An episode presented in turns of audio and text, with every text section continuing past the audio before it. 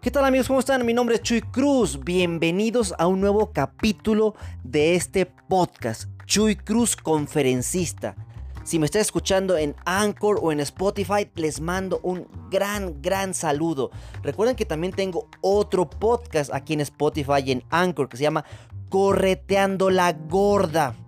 Pero este podcast, Chuy Cruz Conferencista, ¿qué hacemos amigos? Les leo una reflexión y en función de esa reflexión, reflexionamos. Hay temas que me gustan mucho que posiblemente quiero hablar más que los videos que hago en YouTube. Pero quiero que sea menos de lo que platico en el podcast de Correteando la Gorda. Y aquí entra perfectamente este podcast de Chuy Cruz, conferencista. Ahorita les hablo desde la comodidad de mi camita. Ahorita mis hijos se encuentran en la televisión preparándose porque van a entrar más al ratito a sus clases de aprendiendo en casa. Ahorita mi hijo mayor, Joshua, está teniendo la clase por WhatsApp. A ello lo estoy ayudando. Y mi hijo chiquito está viendo por las mañanas la televisión con los programas de aprendiendo en casa. Todo eso nos está haciendo pensar y hacer cosas diferentes. Mis hijos en ciertos momentos ya están hartos. Se levantan ya un poquito molestos porque, ay, va a haber clase. Sí, mi rey, va a haber clase. Entonces ya empiezan a vivir los efectos ya de estar hartos en esta cuarentena, en este aislamiento. Entonces, ¿cuál es mi labor como papá? Ayudarlos a que su enfoque sea en el beneficio y no en el perjuicio. Hoy el tema de este día es la zona de confort. Todo este tema surgió porque mi rutina por la mañana es hacer una meditación y aparte lavar platos. Porque, ojo, no es que sea mandilón. Lavar platos también es parte de una meditación.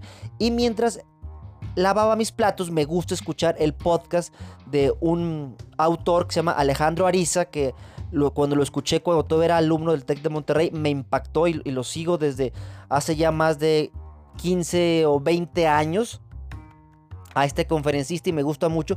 Y tocó el tema de la zona de confort. Y dije, vamos a hablar con mi audiencia sobre la zona de confort. Y quiero leerles este cuento. Se llama La lechera y la zona de confort. El maestro gusta de dar largos paseos, disfrutar de ellos junto a alguno de sus discípulos durante varios días. John, aprendiz en el monasterio, se sorprende cuando el maestro lo elige para una larga travesía de siete días. Es primavera, los árboles florecen, sale el sol, comienzan a caminar. El sexto día de viaje, ya de regreso, encuentran a una familia y les piden cobijo y comida. Estas personas son muy pobres, pero comparten con los monjes lo poco que tienen. El discípulo, sorprendido por la precariedad de sus vidas, pregunta a sus anfitriones sobre su manera de vivir. Sobrevivimos gracias a Berta, nuestra vaca. Obtenemos leche y fabricamos queso, mantequilla. Nos da calor por las noches. Dependemos de ella. Explicó Mar, la hija mayor de la familia. Amanece y retorna en su camino temprano. Pasados unos minutos, ven a Berta pastando junto a un barranco. John, acércate a la vaca y empújala por el abismo, ahora que nadie te ve. Espeta el maestro. El joven responde contrariado. Lo que me pide es cruel. Mataré su sustento, su forma de vida. Esta familia ha compartido con nosotros lo poco ¿Qué? ¡Obedece! ¡Mátala ya! grita el maestro con vehemencia. Ya en el monasterio, John degusta los escasos granos de arroz en su cuenco, divagando. Qué generosos fueron, y yo les he privado de sustento. ¿Cómo van a sobrevivir? ¿Qué será de mar? Vuelve la primavera, las flores, el buen tiempo. El maestro sigue con sus rutinas. Discípulo, hace un año que no paseamos. Prepárate, mañana partimos. El viaje comienza temprano y transcurre en silencio durante horas. Alejados del monasterio, John inicia la conversación que lleva meses preparando. Maestro, hace un año usted me hizo cometer una atrocidad y me siento en... interrumpido por su mentor. Hemos llegado. Sienta, calla y observa.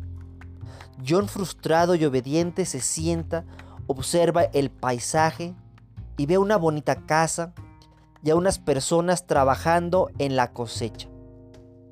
Un establo con ganado y una bella y joven que se aproxima. El maestro continúa. La pasada primavera mataste a una bestia y crees haber condenado a una familia. Ahora estamos en el mismo sitio y puedes ver cómo esta familia ha prosperado ya no sobreviven, ahora viven. Tienen un hogar más grande. Cultivan y emplean a gente que trabaja con sus tierras. Tienen dinero y ganado. Dependían de un animal y no veían más allá de él. Se habían acomodado en su pobreza. Empujamos a Berta y, y pudieron ver las tierras y el río. El discípulo toca el brazo de su maestro, vuelve el silencio, no hace falta explicaciones. John reconoce a la mujer que se acerca ahora, comprende, ahora aprende. ¿Qué tal amigos? ¿Qué, qué les pareció esta historia? que posiblemente muchos la conocemos por el autor Camilo Cruz y hasta inclusive pensamos que es de, su autoría. Pero esta nueva reflexión la encontré en un blog donde el autor de este blog comenta que esta historia la leyó hace 10 años en un libro sobre meditación. Me gusta mucho porque plantea el hecho de la zona de confort. Una zona de confort se puede dar desde que algo lo haces no porque te gusta, sino porque ya que te da para sobrevivir, no te da para vivir. Pero a veces confundimos y, pensamos y creemos todo lo que nos dice la gente de, sí, sal de tu zona de confort, haz cosas diferentes.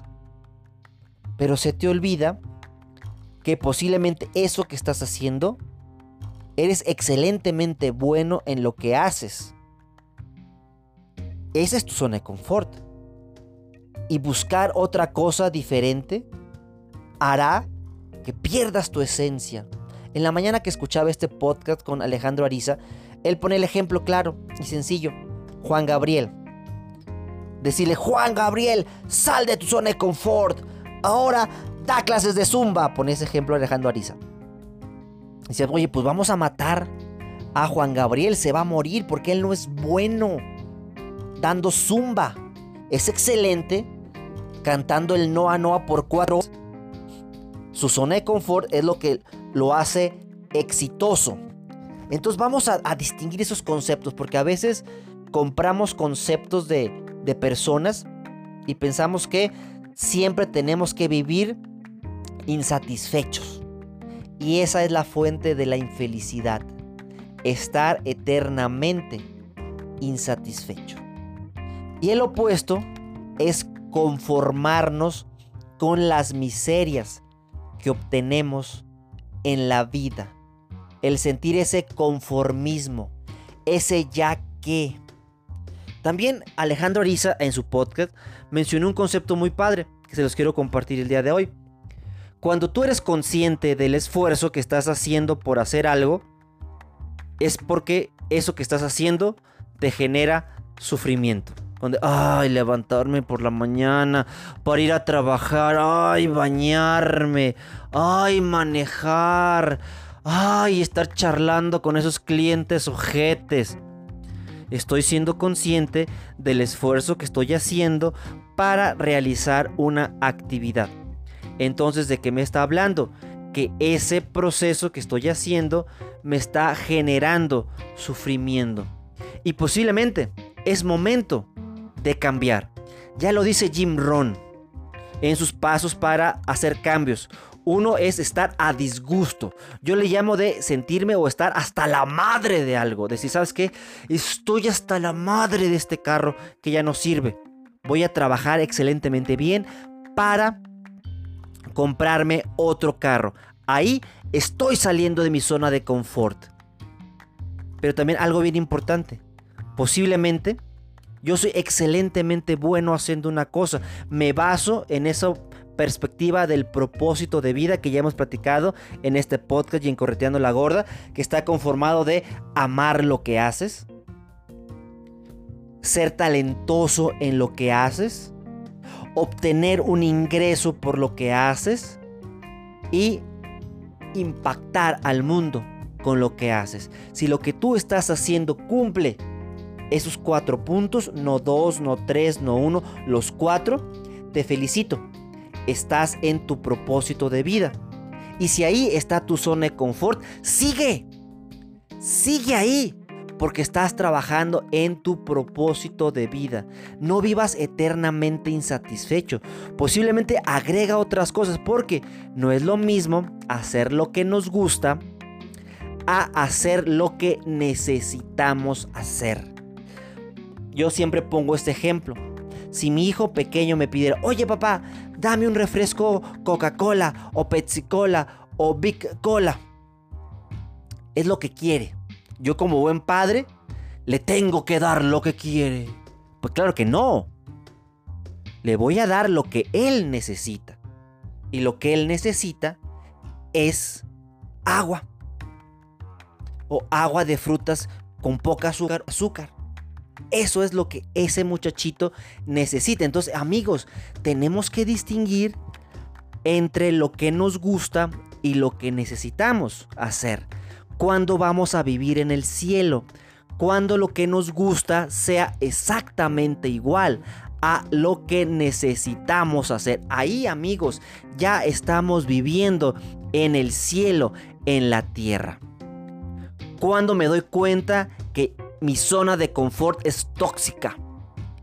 Cuando sobrevivo, cuando estoy sufriendo, cuando me... ahí me doy cuenta que es momento de salir de esa zona de confort. Que la siguiente zona se llama zona de miedo, zona de pánico, porque es diferente a lo que estaba acostumbrado. Después sí una zona de aprendizaje, ya aprendí que no es tan malo. Y llego a una zona de crecimiento y esa zona de crecimiento se convierte en mi nueva zona de confort. Posiblemente en esa zona de crecimiento ya encontré mi propósito de vida y ahí me quiero quedar. Perfecto. Porque estás trabajando en tu propósito de vida. Eso que amas, en eso que tienes talento, eso que te deja dinero. Y aparte, estamos impactando al mundo. Porque si no, vamos a vivir vacíos. Y también de qué me sirve hacer lo que me gusta si no recibo dinero. O no soy talentoso, me siento inútil. Tengo que comprender los cuatro puntos. Eso me va a ayudar, pero bastante. ¿Qué tal amigos? ¿Qué les pareció esta reflexión sobre matar esa vaca? ¿Cuáles son tus vacas que posiblemente tienes que matar, que hacen que tu zona de confort sea tóxica? me estoy apegando a las cosas, me estoy apegando a las personas. Pero si tú, tu zona de confort, ahí eres excelente, amas lo que haces, eres talentoso, hay dinero e impactas al mundo, no le compres las ideas a las personas y quédate ahí. Y quédate ahí. Por ejemplo, en el, caso que decíamos con, con Juan Gabriel. Él se quedó en su zona de confort, pero también hacía colaboraciones. Este, cantó una canción en inglés, en español. Y es algo diferente. Pero siempre en su concepto, que es cantar. Así que amigos, vayamos identificando esa zona de confort positiva que está conformada por nuestro propósito de vida. Y si en lo que haces no eres consciente del esfuerzo que estás haciendo, te felicito. Estás en el mejor lugar del mundo. Y eso lo entiendo yo como conferencista. Cuando doy un curso, yo no me canso. La gente, oye, no va a comer Chuy. No, seguimos. Oiga, Chuy, no va a descansar. No, seguimos. ¿Cuándo me canso? Cuando se acabe el curso. ¿Cuándo me da hambre? Cuando se acabe el curso. No soy consciente del gran esfuerzo que estoy haciendo durante una conferencia. Y hasta que llego a mi casa y veo mi, mi camisa totalmente empapada, con un hambre que digo, mi vida, dame algo de comer. ¿Qué quieres, mi vida? Lo que sea, pero dame algo de comer. O cuando estoy de viaje, llego a un hotel, ¡pum! Barro con la comida. Porque no soy consciente. Entonces te recuerdo, cuando tú eres consciente de un esfuerzo que estás haciendo, estás sufriendo. Amigos, les mando un gran saludo, un gran abrazo. Síganme en mis redes sociales, búsquenme como Chuy Cruz Conferencista, YouTube, Instagram, Facebook, Spotify y también ya en TikTok. Hasta la próxima tu amigo Chuy Cruz.